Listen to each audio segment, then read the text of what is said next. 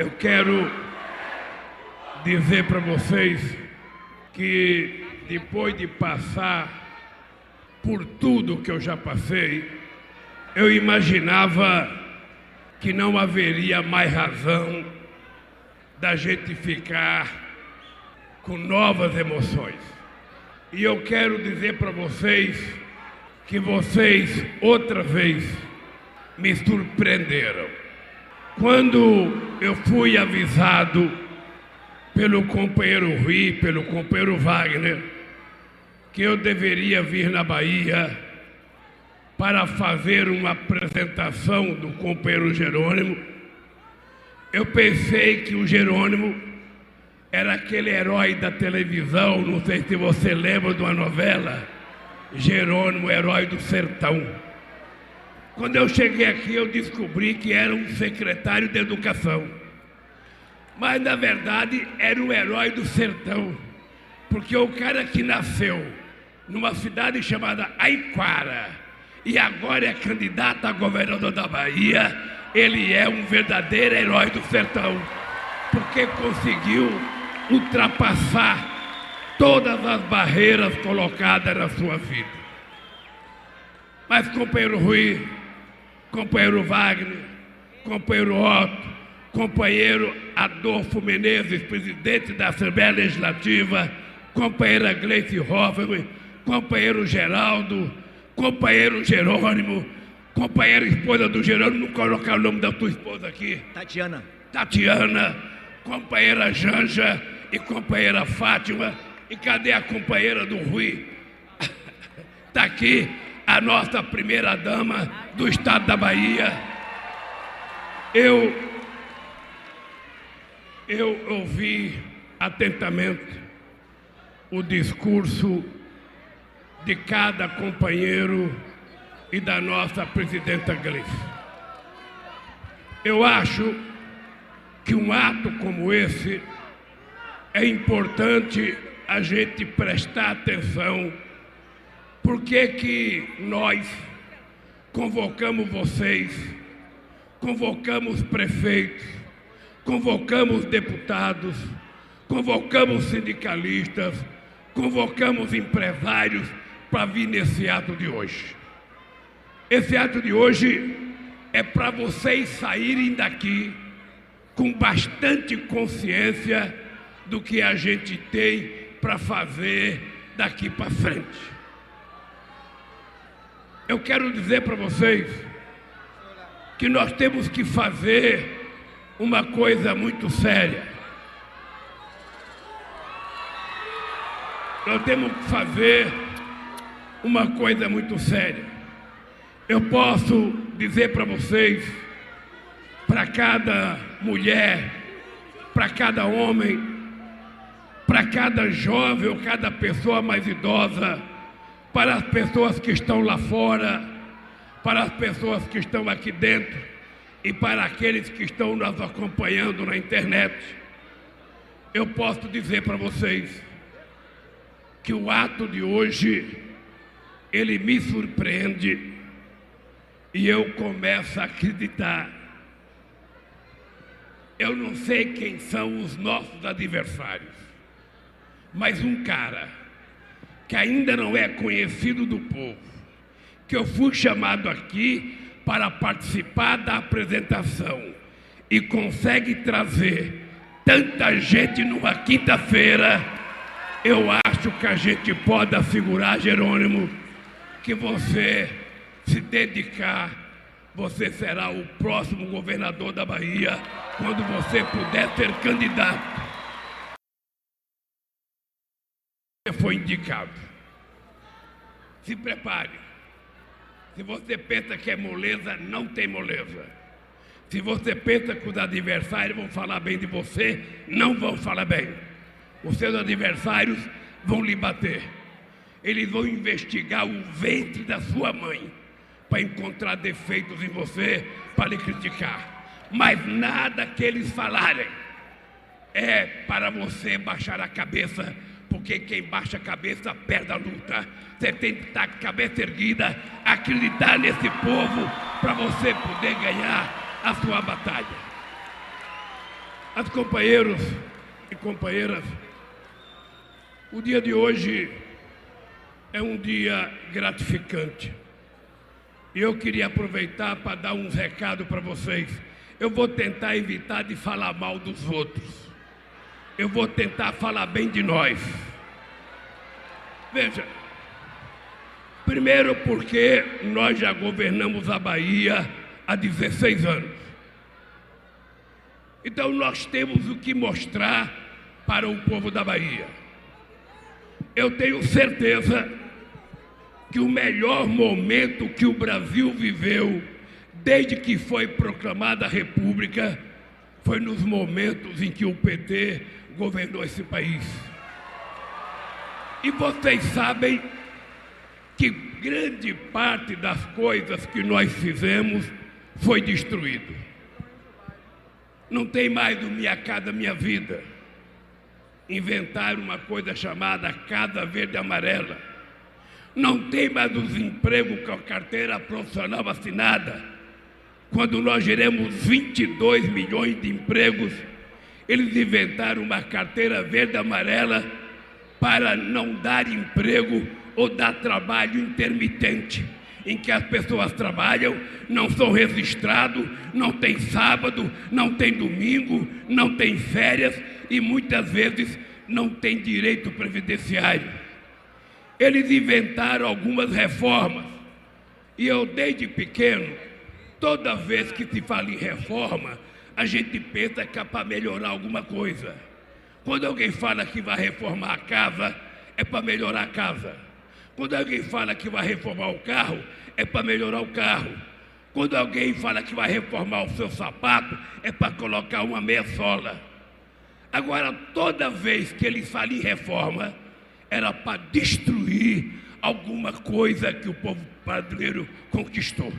Primeiro, eles destruíram praticamente a CLT, que foi feita em 1943, o primeiro documento dando garantia aos trabalhadores brasileiros. Depois fizeram uma reforma na Previdência, dizendo que ela era, super, era deficitária e era preciso diminuir a dívida da Previdência.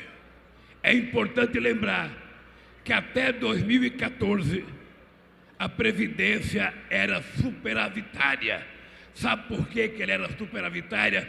Porque tem emprego, porque os trabalhadores tinham aumento de salário, porque nós legalizamos 6 milhões de pequenas empresas e porque o salário mínimo aumentava todo ano no nosso governo e porque a gente tinha políticas permanentes de distribuição de renda para o povo brasileiro.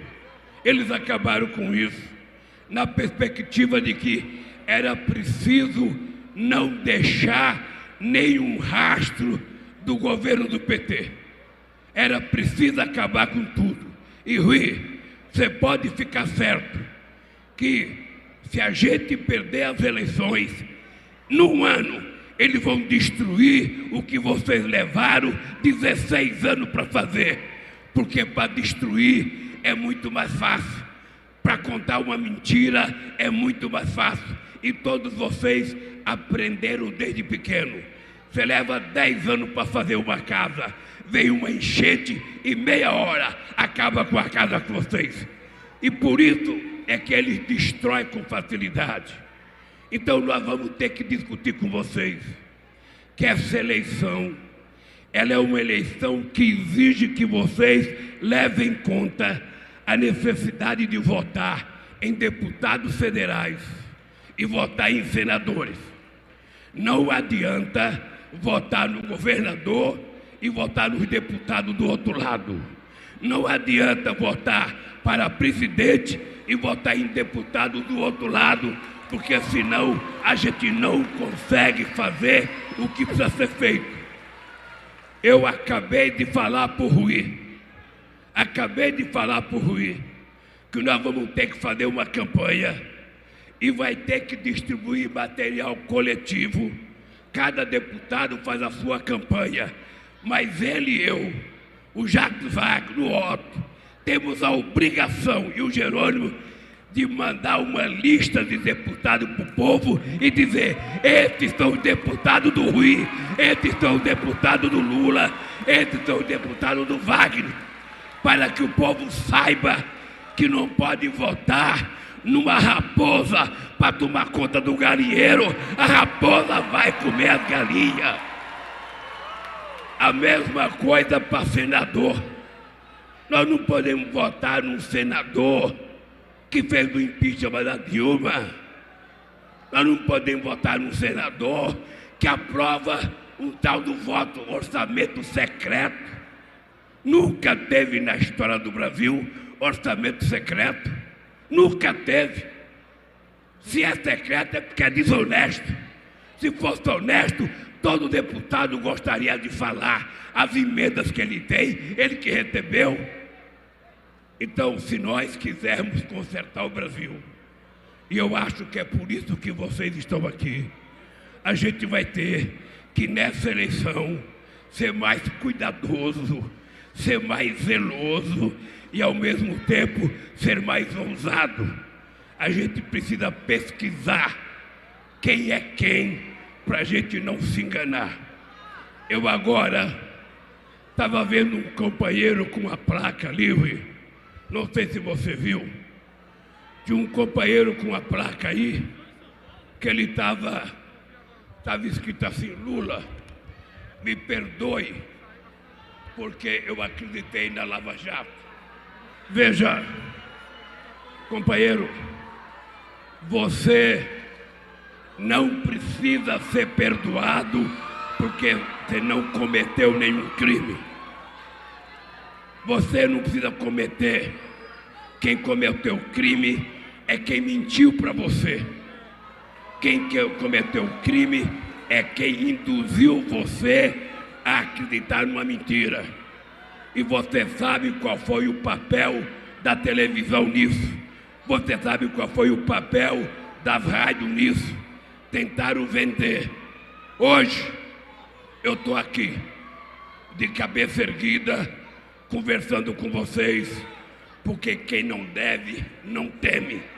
Eu fui educado, eu fui educado por uma mulher analfabeta que morreu aos 65 anos de idade, mas se tem uma coisa que ela deu para os oito filhos dela, foi vergonha na cara, foi não pegar aquilo que recebeu, foi ser honesto e decente, e foi gostar do povo.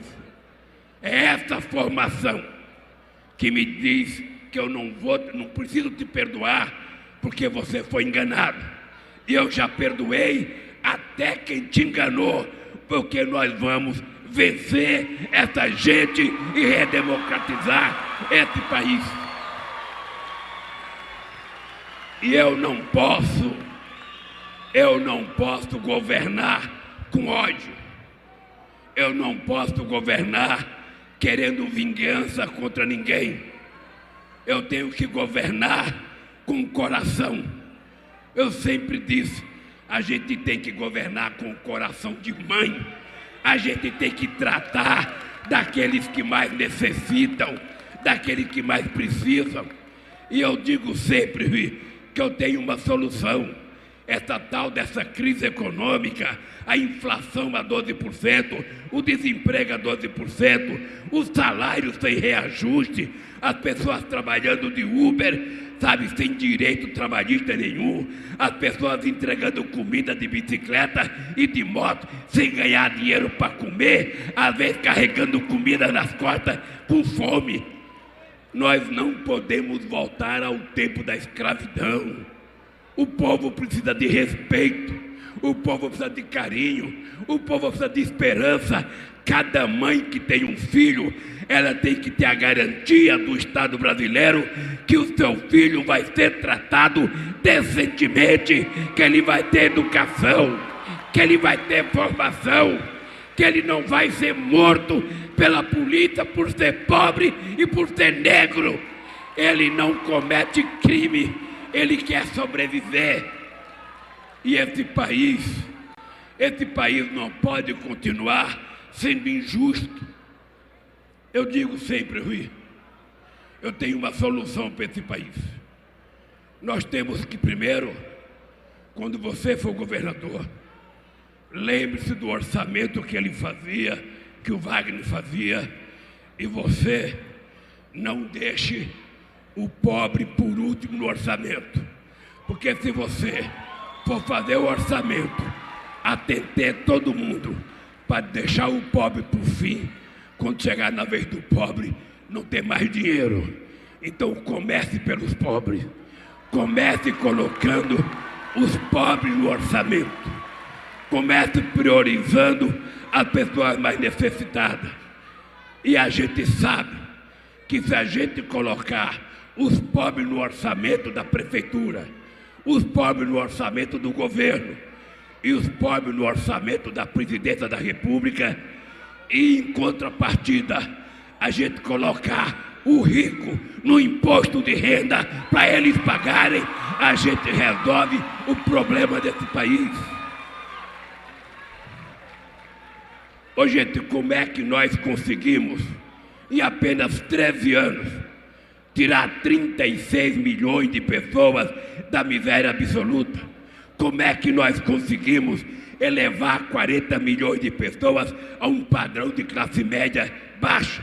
Como é que nós conseguimos fazer 19 universidades federais novas e 178 extensões universitárias? Como é que nós conseguimos fazer 500 escolas técnicas? Como é que nós conseguimos fazer água para todos? Como é que nós conseguimos fazer minha casa, minha vida? Como é que nós conseguimos fazer o PAA para ajudar o pequeno agricultor? Como é que nós conseguimos? Colocando o pobre no orçamento porque o pobre, quando precisa de 10 reais, ele diz que é gasto. Quando o rico precisa de um bilhão, ele diz que é investimento. E os 10 reais para o pobre é investimento para ele comer, para ele comprar um lanche, para ele tomar um café, para ele comprar um chinelo.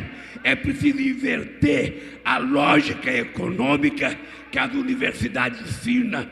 E temos que criar uma outra lógica quem precisa do Estado não é o rico. Quem precisa do Estado são as pessoas que precisam. São os pobres. Você veja na educação. Veja na educação o que acontece. Na educação, o povo pobre, no ensino fundamental, ele fica na escola pública. A escola pública não paga o melhor salário. A escola pública tem problemas. Eu fui presidente, eu sei. Vocês foram governador, vocês sabem. É preciso melhorar e muito a qualidade da educação na escola pública. Então o pobre está na escola pública.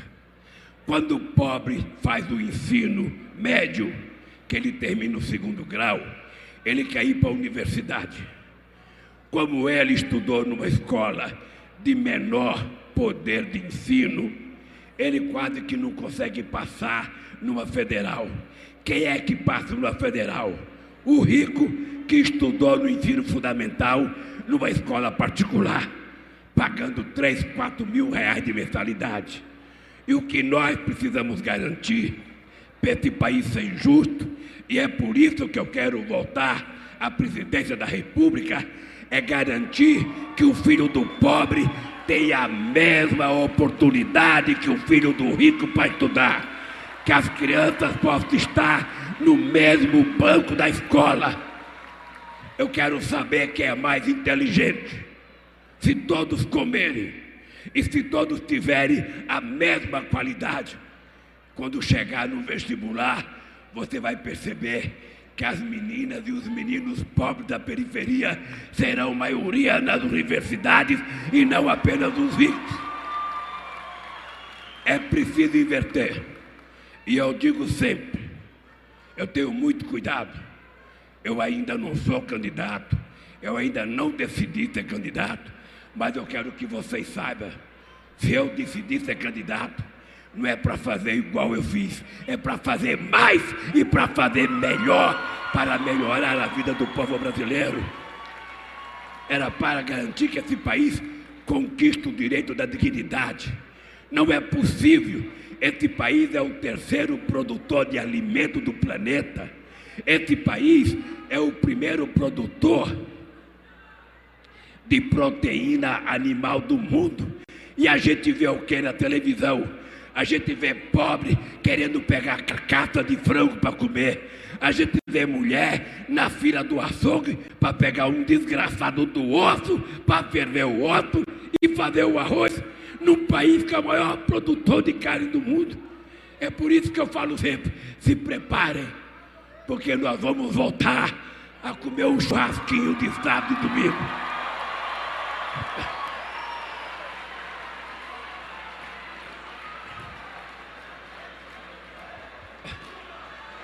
Pode se preparar. Wagner, no tempo.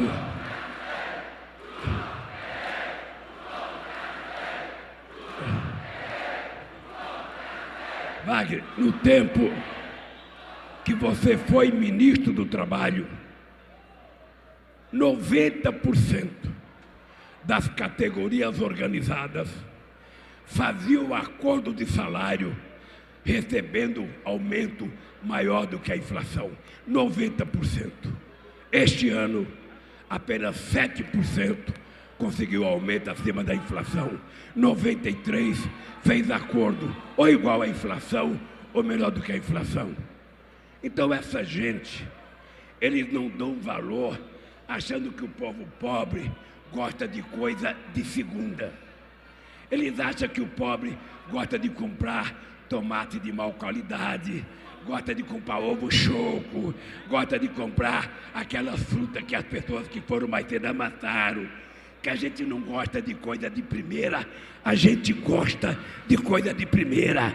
A gente quer comer bem, a gente quer morar bem, a gente quer se vestir bem, a gente quer viver dignamente. De domingo poder levar nossas crianças para passear de vez em quando levar nossas crianças para almoçar no restaurante, de vez em quando pegar um avião e visitar um parente. Por que, é que nós só temos que andar de ônibus? Por que, é que nós não podemos andar de avião? Então, companheiros, eles se preparem, porque nós ficamos mais espertos. Eles se preparem, porque nós queremos voltar a governar esse país, continuar governando a Bahia. E aí, vocês têm um nome. Eu fico imaginando a hora que o povo souber. Nós temos que falar. O Jerônimo não é um candidato apoiado só por ele. O Jerônimo tem o apoio do Otto. O Jerônimo tem o apoio do Wagner. O Jerônimo tem o apoio do Lula. O Jerônimo tem o apoio do Rui. E mais importante, o Jerônimo tem o apoio do povo da Bahia, de mulheres e homens desse estado. É por isso que nós temos que preparar o lançamento dele vigoroso. É por isso que vocês têm que se preparar, porque a luta será muito dura. Eu não cometi ainda, eu não cometi nenhum crime eleitoral ainda. Eu não falei de eleição. Eu não pedi voto para ninguém. Eu só estou dizendo o seguinte: eu não estou pedindo voto. Eu estou dizendo que nós vamos ganhar neste país. E vamos ganhar democraticamente. Vamos ganhar sem distribuir arma. Vamos distribuir livro. Vamos falar de educação. Vamos falar de fraternidade, de solidariedade, de amor, de comida e não falar de ódio ou contar mentira como está sendo contada todo santo dia. Por isso eu quero dizer aos companheiros prefeitos e prefeitas, que eu sei que tem muitos aqui no meio. Vocês se lembram quando eu era presidente da República? A gente tinha uma, uma sala na Casa Civil para receber prefeito. A gente tinha em cada superintendência da Caixa Econômica e nos estados uma sala para atender prefeito, porque a gente queria tratar o prefeito com humanismo. Eu duvido que tenha um prefeito de qualquer partido político que diga que um dia o Lula distratou ele. Duvido. Duvido que tenha um deputado que diga que eu destratei. Duvido que tenha um governador. O Wagner testemunha. Eu vim à Bahia várias vezes quando o governador era nosso adversário e os tratava com respeito. Sabe por quê? Um presidente da República tem que ser que nem um chefe de família. Ele não tem que procurar desavença, ele tem que procurar harmonia, ele tem que tratar prefeitos e governadores com muita decência. E não é possível um país ser rico se as prefeituras são pobres, porque é o prefeito que mais sofre. É na casa do prefeito que o povo vai pedir remédio, é na casa do prefeito que o povo vai pedir passagem de ônibus. É na casa do prefeito que o povo vai pedir comida e vai pedir uma telha. O primeiro cara que o povo pode xingar é o prefeito. E a cidade, então, é muito importante. Por isso, o presidente da República precisa ajudar as cidades a progredirem, porque o povo não mora em Brasília, o povo mora nas cidades até a cidadezinha do Jerônimo e a cara. É lá que o povo mora. Aiquara, Aiquara, deve ser o nome indígena. Aiquara. Garanhuns também é indígena. Ei? Dizem que meu bisavô também era índio. Cacique pé grande. E o Lula é cacique cabeça grande. Então. Ô gente, olha, eu queria dizer mais três coisas para vocês. E depois eu vou parar de falar, porque a minha garganta está cansada. Primeiro, companheiro Rui, companheiro Jerônimo. Ninguém deve acreditar que a gasolina está cara por causa da guerra da Ucrânia. Ninguém deve acreditar que o presidente fala: se eu pudesse, eu dava um murro na mesa e consertava um, o preço. Ele está mentindo. Ele pode consertar. É só reunir o conselho da Petrobras, reunir o conselho, reunir a, a Comissão Nacional de Política Energética e a gente dizer que a gente não quer o preço dolarizado. O Brasil depois que descobriu o pré-sal, o Brasil é autossuficiente. O Brasil não precisa importar petróleo. Se a gente tivesse as nossas refinarias funcionando e a gente tivesse feito mais três ou quatro refinarias, a gente estaria exportando gasolina. Por que, que a gente está pagando cara a gasolina? Porque na hora que eles privatizaram a BR, nós temos hoje 392 empresas importando gasolina dos Estados Unidos. Se importa em dólar, o preço vai em dólares. E eu quero dizer para vocês, não é, porque, não é porque o petróleo está a 150 dólares. Porque quando eu era presidente, na crise de 2008, o barril do petróleo chegou a 147 dólares. E o preço da gasolina era só sessenta centavos. Durante 13 anos que o PT governou esse país, o gás de cozinha não subiu na Petrobras. Hoje o pobre está pagando quanto? 122, 120, 130, 150, 140, 112. Ou seja, as pessoas não podem pagar 10% do salário mínimo num botijão de 13 litros de gás. O botijão deveria ser distribuído e fazer parte da cesta básica, porque é uma coisa necessária para as mulheres pobres desse país. As pessoas estão se queimando porque estão voltando a cozinhar com lenha sem ter fogão de lenha. Então não é pelo preço, não é, pelo, não é pela guerra, é pela falta de capacidade do atual presidente da República que não sabe governar. A única coisa que ele sabe fazer é fake news, é contar sete mentiras por dia. E o Brasil não suporta sete mentiras por dia. Então eu só quero dizer que nós vamos brigar, nós vamos brigar para tentar recuperar a nossa Petrobras. A refinaria da Bahia foi vendida. a refinaria da Bahia foi vendida. Ele dizia que era preciso vender a refinaria para baratear o preço da gasolina. Ele dizia que era preciso privatizar a BR para baixar o preço de gasolina. Agora estão dizendo que vão privatizar a Eletrobras. Se eles privatizarem a Eletrobras, voto, nunca mais haverá um programa Luz para Todo, porque não tem empresário nesse país que resolva levar a luz de graça na casa do povo pobre que ainda usa candeeiro. Eles, nós investimos 20 bilhões de reais para levar luz para todos na casa de 15 milhões de pessoas. Eu duvido que tenha um empresário que leve energia de graça. Então nós não podemos deixar privatizar Otto, você e o Wagner, que são senadores, se for necessário, faça uma greve em cima do microfone da presidenta para não deixar ela abrir a sessão, para não poder privatizar. Deveria estar brigando com o Tribunal de Contas. Como ele não sabe governar, eles querem vender tudo. Querem vender Banco do Brasil, Correio, Caixa Econômica Federal, desmontar o, BN, o BNDES.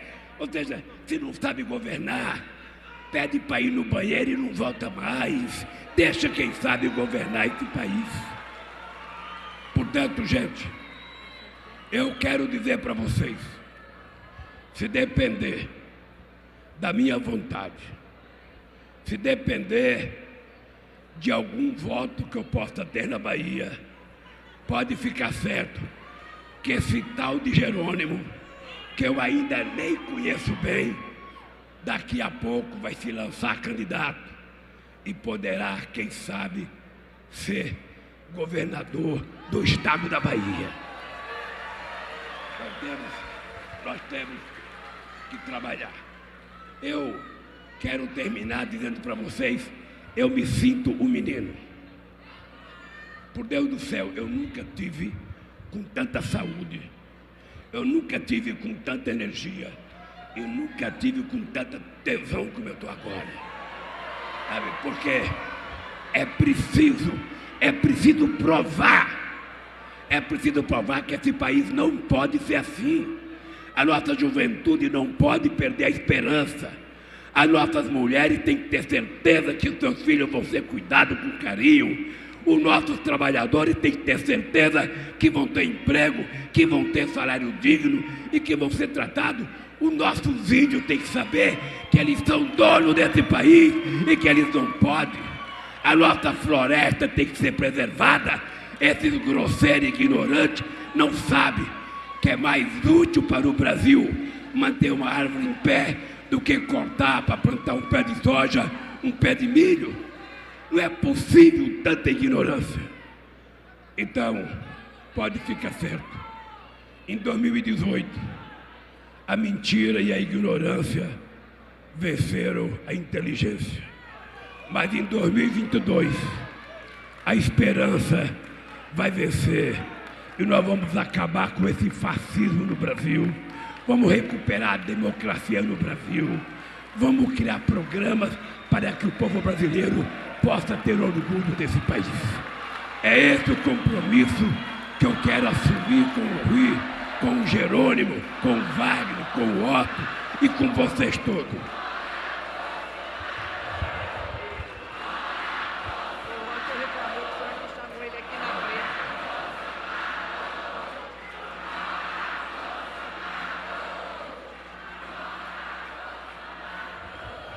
Eu queria terminar dizendo para vocês,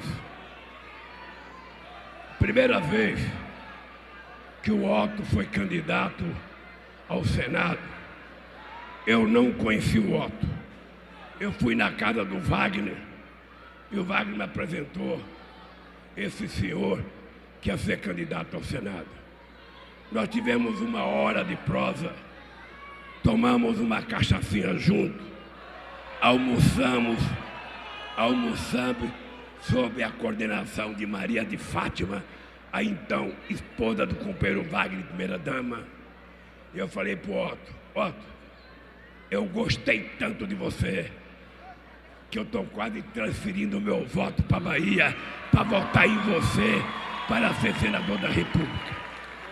Esse homem, esse homem é um dos maiores exemplos de dignidade. Na comissão, na comissão da CPI, o esculacho que ele deu naquela médica japonesa que não sabia o que estava falando, deve ter enchido o povo da Bahia de orgulho. E eu tenho certeza, Otto, que você outra vez vai receber do povo da Bahia a consagração para continuar honrando a Bahia no Senado Federal. E para vocês, meu querido povo da Bahia, eu quero dizer, eu já disse isso 500 vezes e vou dizer para vocês. Eu gosto tanto do povo baiano, eu gosto tanto da Bahia, que eu desconfio que em alguma encarnação eu nasci na Bahia. É quase que uma coisa, porque o carinho que vocês têm comigo é um carinho excepcional. E o carinho que eu tenho por vocês, a alegria que eu tenho, que eu tenho por vocês, o jeito bonito de vocês falarem, o jeito bonito de vocês cantarem, as coisas que vocês falam que eu acho grata, e eu quero dizer para vocês, a Bahia vai continuar governada por gente decente, porque nós temos que quitar. Bahia, minha porra! Vamos vencer outra vez. Um abraço e um beijo no coração de cada mulher. E Jerônimo será o nosso herói daqui para frente.